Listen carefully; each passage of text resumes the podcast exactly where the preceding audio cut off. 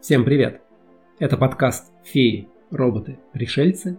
Меня зовут Сергей Балашов, и сегодня мы поговорим про фей. Об этом просили в комментариях, да и как можно обойтись без этих волшебных существ? Они даже в названии канала стоят на первом месте. Итак, феи. Это такие маленькие волшебные существа, ростом с палец. У них прекрасные крылья, как у бабочек и стрекоз – они добрые и живут в волшебных историях. Но погодите, в сказке про дюймовочку таких созданий называли эльфы. И в конце повести дюймовочке дарит пару крыльев, чтобы она тоже порхала над цветами, вместе с другими эльфами и их королем. Но ведь эльфы совсем не такие. Мы все знаем, как выглядят эльфы у Толкина. Высокие, благородные и бессмертные. Они прекрасные лучники, и крыльев у них нет. Но почему тогда в некоторых книгах таких существ зовут Сиды или Альвы? И как быть с теми эльфами, которые на Северном полюсе помогают Санте-Клаусу собирать подарки? Эти северные эльфы ростом с половину человека, летать не умеют, но хорошо колдуют.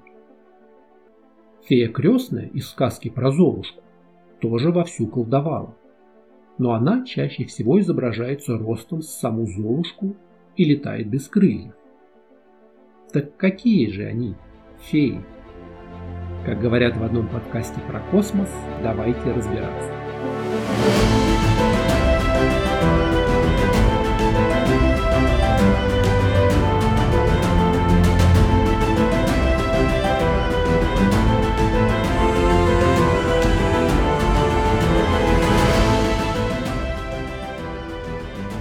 Нужно сказать, что путаницу с феями, эльфами, другими волшебными существами создали в том числе и переводчики. Мы будем говорить о персонажах европейского фольклора, английского, скандинавского, ирландского. При переводе сказаний на другие языки, в том числе на русский, переводчики иногда не следили за терминологией и смешивали всех в одну кучу. Конечно, мифы и сказания – это не справочник, где все обязано быть единообразно. В выпуске про славянских русалок я уже рассуждал на тему того, что нельзя требовать от легенды точных технических характеристик каждого существа, как в компьютерной игре. Но с другой стороны, в науке о переводах есть такое правило, что один и тот же термин в оригинале должен переводиться одним и тем же словом в переводе – то есть работая с источником про фей и эльфов, неплохо бы сравнивать свой труд с работами предшественников. Но здесь, в традиции перевода, многим мифическим существам вообще не повезло с русским языком. Дворфов мы знаем как гномов, хотя гномы – это отдельный волшебный народец, который не занимается горняцким делом. Морских дев мы называем русалками – смешивая тех, которые с хвостами, и тех, у которых ноги. Да что там, даже хоббитов в первых переводах пытались обозвать гномами. Хорошо, что это не прижилось. Впрочем, нам ли жаловаться? На примере единорогов и василисков мы видели, что даже при переводе Библии эти волшебные существа появились в тексте сами собой, на замену кобрам и турам. Хотя что может быть каноничнее, чем сакральный текст? Вот один характерный пример. У Иоганна Гёте есть стихотворение, которое на русский язык перевел поэт Василий Жуковский. У Жуковского произведение называется «Лесной царь». Всадник скачет по ночному лесу, прижимая к себе ребенка. Малышу слышится голос лесного царя, страшного, с густой бородой. Царь зовет его к себе – вечно танцевать на полянах с дочерями леса. Дитя, оглянись, а младенец ко мне, веселого много в моей стороне. Всадник гонит коня быстрее, уверяет ребенка, что это лишь свист ветра и шорох листьев, но от лесного царя не убежишь. Теперь найдем этот стих в оригинале, и окажется, что речь идет об Эрл Конинг, конунге, то есть царе эльфов. И само произведение, что полностью пропало у Жуковского, про дикий гон или охоту фей на человека.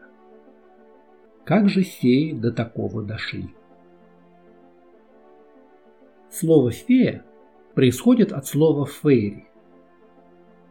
Как переводится на английский язык слово «сказка»? Fairy tale, то есть дословно «история о фейри». Название Fairfolk в русской традиции следует переводить как «волшебный народ». Но если нам нужна точность, то давайте использовать современный термин «народ фейри». Фейри – это собирательное название сверхъестественных существ в кельтской, ирландской и английской мифологии. Под это общее определение попадают все волшебные существа, которые встречаются в сказаниях.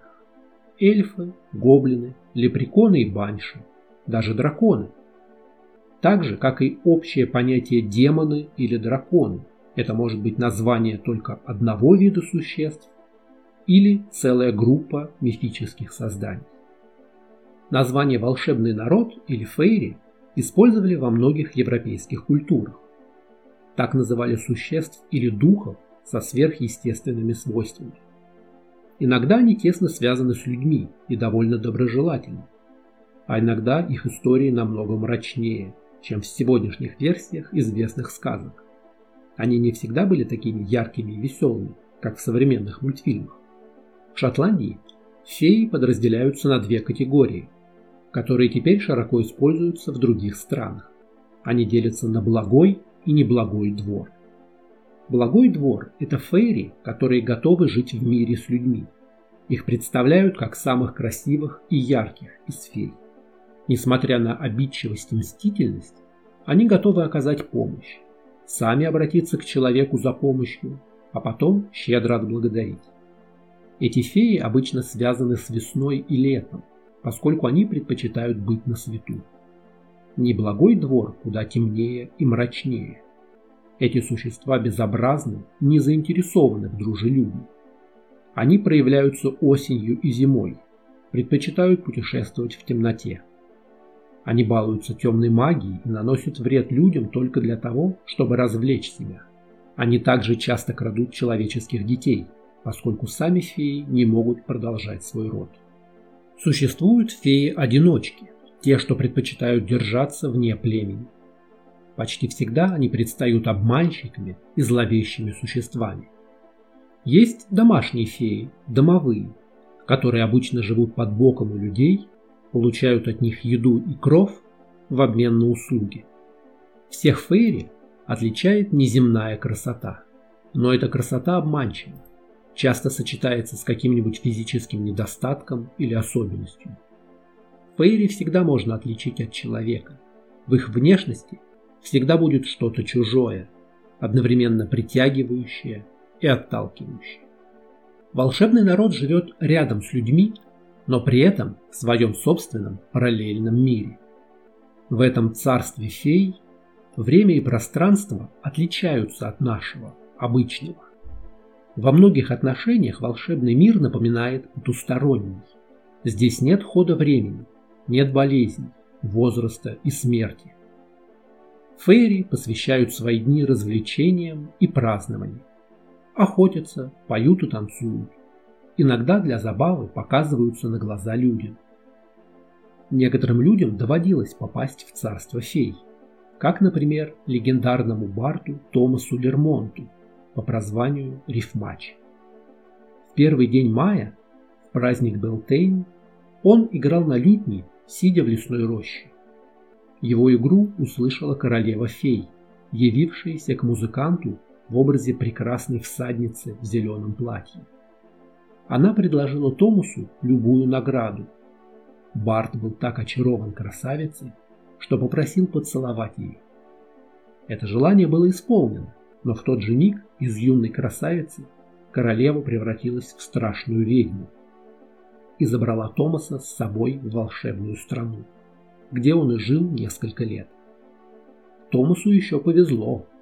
Часто те, кто пошел вслед за феями, пропадали из мира живых на годы десятилетия, а по возвращению не могли найти родных и своего дома. волшебный народ редко вмешивается в дела людей, считая их слишком мелкими и неинтересными. Феи помогали или мстили людям только в том случае, когда те сами оказывались у них на пути. Если рассматривать мораль фей, то их нельзя назвать добрыми или злыми. Скорее феи, как существа потусторонние, не задумываются о последствиях своих действий. Иногда просто для забавы они обманывают, наслаждаясь хаосом и беспорядком, который сотворили. Например, классический персонаж из «Сна в летнюю ночь» Шекспира – лесной дух Пак.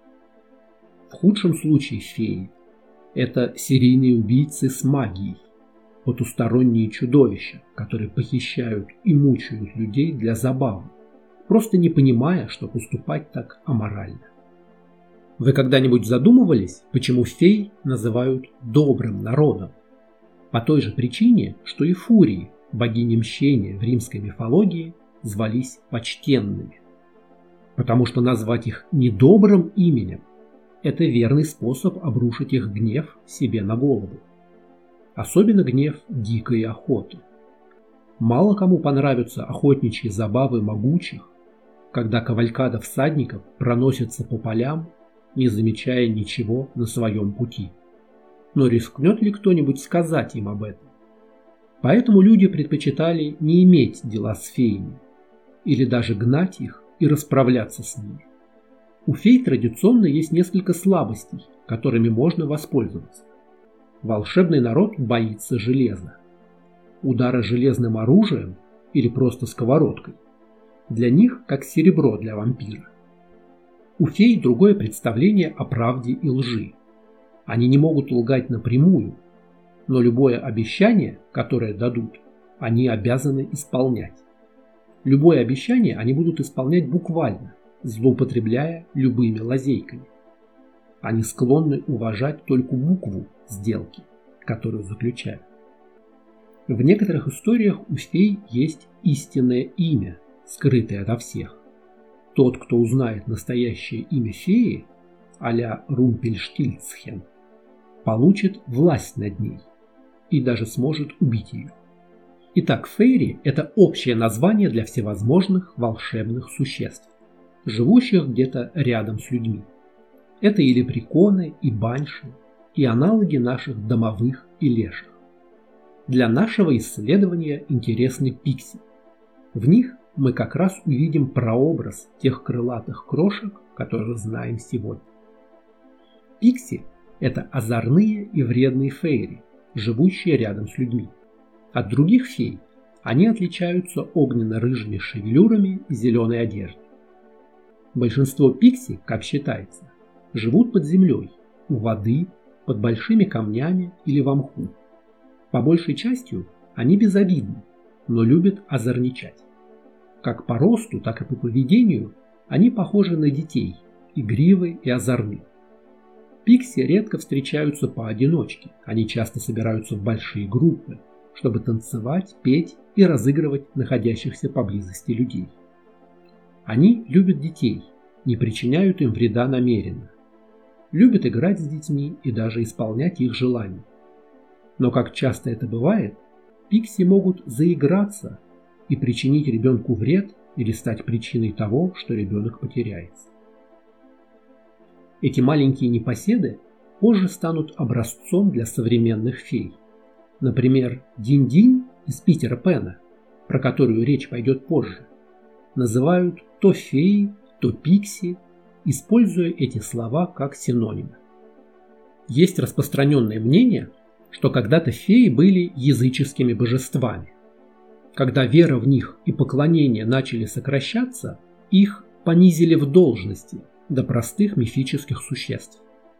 Церковь повторяет похожую историю, однако феи в этом случае были одиннадцатью падшими ангелами. История гласит, что во время восстания на небесах Бог приказал закрыть врата рая. Те, кто были внутри, остались ангелами. Кто был в аду, стали демонами а оказавшиеся между мирами стали феи. В конце концов, к XVII веку церковь начала рассматривать весь волшебный народ как демонов. Даже домовые, которые когда-то считались дружелюбными домашними духами, теперь представлялись злыми гоблинами. Рассказы о феях начали ассоциироваться с колдовством, и поэтому тех, кто распространял эти истории, могла постигнуть участь ведьм и чернокнижников. Также в Шотландии и Ирландии довольно часто предоставляется идея о том, что феи – это души умерших. Феи стали появляться в средневековой романтической литературе, в основном как существа, встречавшиеся странствующим рыцарем. Во многих художественных произведениях феи фигурировали бок о бок с нимфами и сатирами. В других постепенно подменяли мифологических существ. В XV веке сложилась классическая легенда о короле Артуре, в которой фигурирует фея-колдунья Моргана. Четыре феи унесли раненого Артура в волшебную страну Авалон, где он покоится под курганом фей и когда-нибудь вернется в наш мир. Во времена королевы Елизаветы одна женщина, утверждавшая, что общалась с королевой фей, была сожжена на костре, как ведьма. В пьесе «Сон в летнюю ночь», где действует много фей во главе с королем Абероном, Уильям Шекспир положил в уста короля фей фразу, что он не боится церковных колоколов, чтобы показать, что он не демон. Современное изображение фей сформировалось в литературе и живописи романтизма викторианской эпохи. В XIX веке многие писатели вдохновлялись фольклором и сказкой. В английской культуре господствовал романтизм и интерес к фольклору. Появились сборники британских сказок и легенд. Были опубликованы на английском языке сказки братьев Гримм. Позже началось так называемое кельтское возрождение. Возобновился интерес к аспектам кельтской культуры. Художники и писатели опирались на традиции гельской и валийской литературы и искусства, создавали новое понимание этих традиций. Иногда этот романтический взгляд на прошлое приводил к историческим неточностям. Так возникли, например, истории о благородных и диких горцах.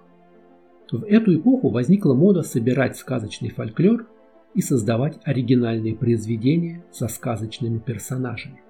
Моду на сказки поддержали знаменитые британские писатели.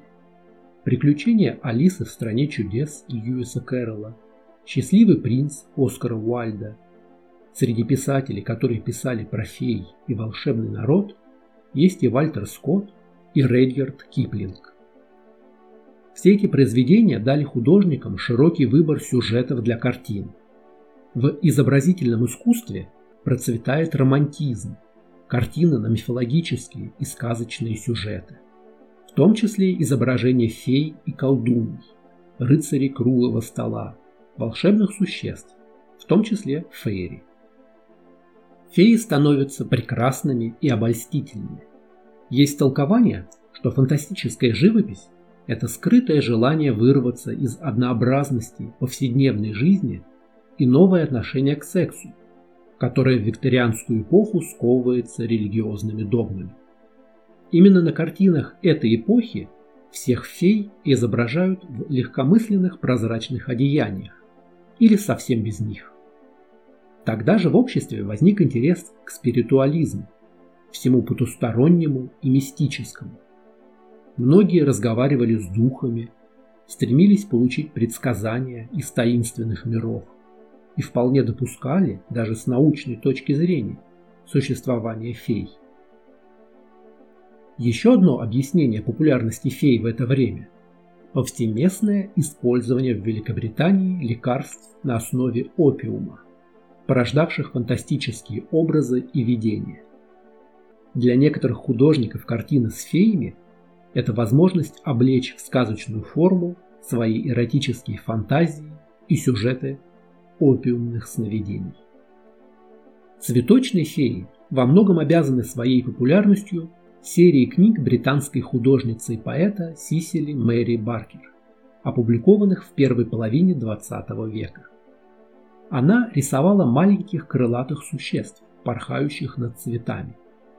Главной особенностью ее работ была точность и внимание к деталям. Изображения цветов соответствуют всем тонкостям ботаники. Сказочные крылья фей Баркер напоминают крылышки насекомых, стрекоз, бабочек, пчел и мотыльков, и часто сочетаются с определенным цветком.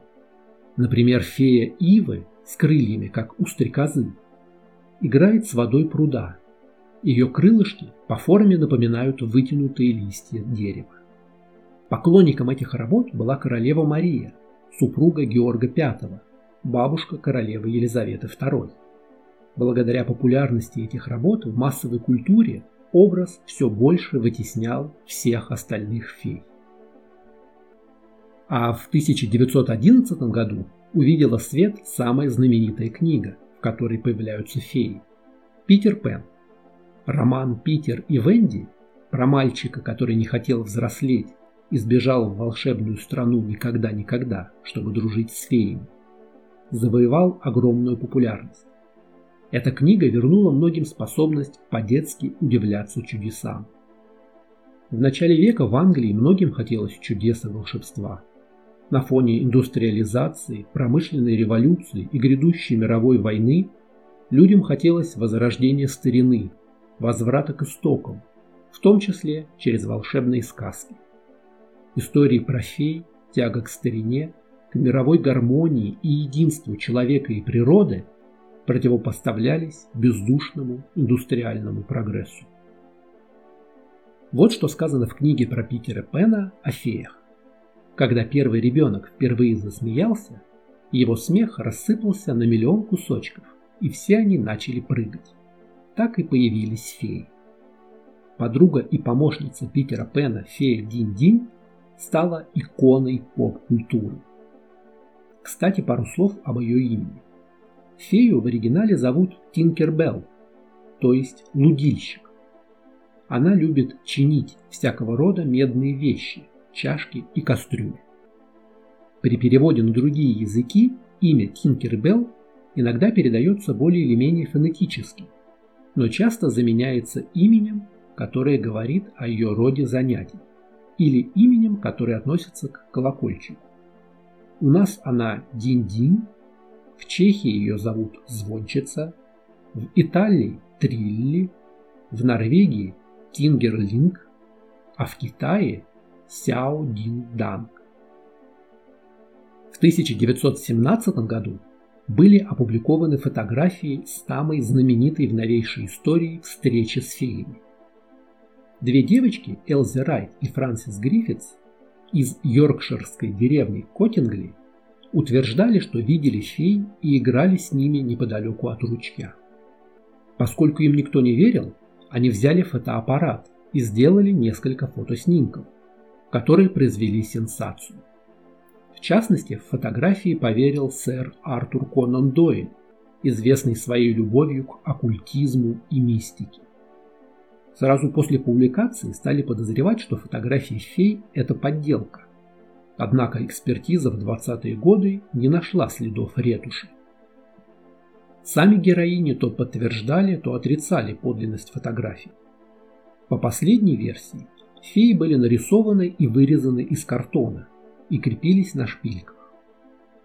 Между тем, в оккультных кругах не возникло сомнений в том, что девочки говорили правду. Люди, связанные с мистическими практиками, до сих пор посещают Коттингли и утверждают, что видели там фей, гномов и других духов природы. Чуть позже произошло возрождение старых тем в фэнтезийной литературе, например, в книгах Льюиса о Нарнии.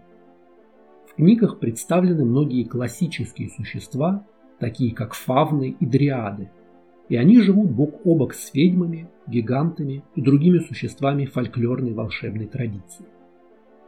Феи могут делить мир с толкиновскими эльфами, которые в зависимости от обстановки могут даже не быть частью волшебного народа.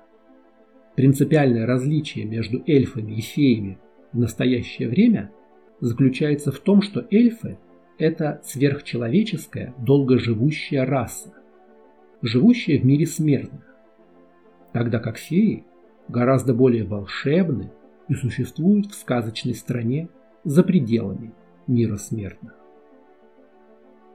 Фея крестная из сказки про Золушку тоже не летала на крылышках. В варианте сказки, пересказанной Шарлем Перо, крестной девушки была обычным человеком, но колдуньей. В варианте братьев Грим никакой феи вообще не было. Золушке помогает призрак ее умершей матери. Мы видели недавно новый образ феи крестной в американской экранизации. Там фея лысая, темнокожая и вообще неопределенного пола. Но те, кто критикует этот образ, как далекий от канона, должны помнить, что более ранние варианты сказки тоже далеки от первоисточника. В новое время старые сказки о феях заменили рассказами о пришельцах. В обоих случаях у нас есть существа, невыразимые и не понимающие человечество, которые похищают случайно выбранных людей, забавляются с ними и возвращают обратно, так что люди не могут понять, что с ними было, а иногда обретают после этого странные способности или недуги. Как в фей, так и в инопланетян большинство людей не верят, но вполне может быть, что их существование просто скрывают от нас. Периодически появляются рассказы о тех, кто имел с ними дело и извлек из этого выгоду, но по большей части люди просто игрушки для них. В современной культуре можно найти примеры возвращения к истокам, когда волшебный народ, феи, изображаются потусторонними существами из волшебного мира, без крыльев, но с чуждой нам моралью. Такие феи встречаются, например, в сериале «Настоящая кровь». Там они бессмертные существа, за которыми охотятся вампиры. Несмотря на то, что поначалу феи выступают на стороне добра, их склонность к манипуляциям и коварство делает их главными антагонистами последних сезонов. Ну а на сегодня это все. Надеюсь, получилось разобраться. Спасибо, что слушали. Верите ли вы в фей? А какой образ этих существ нравится вам больше всего? Канал «Феи, роботы, пришельцы» можно читать на Яндекс.Дзен, в Телеграме и ВКонтакте. Аудиоверсия подкаста доступна на сервисах Яндекс Музыка, Apple подкасты, Google подкасты и подкастах ВКонтакте. Видеоверсию смотрите на канале YouTube. Поддержать канал можно на сервисе Boosty по ссылке в описании. Оставляйте комментарии, ставьте оценки. Не забудьте подписаться на канал, чтобы не пропустить новые выпуски. Скоро увидимся!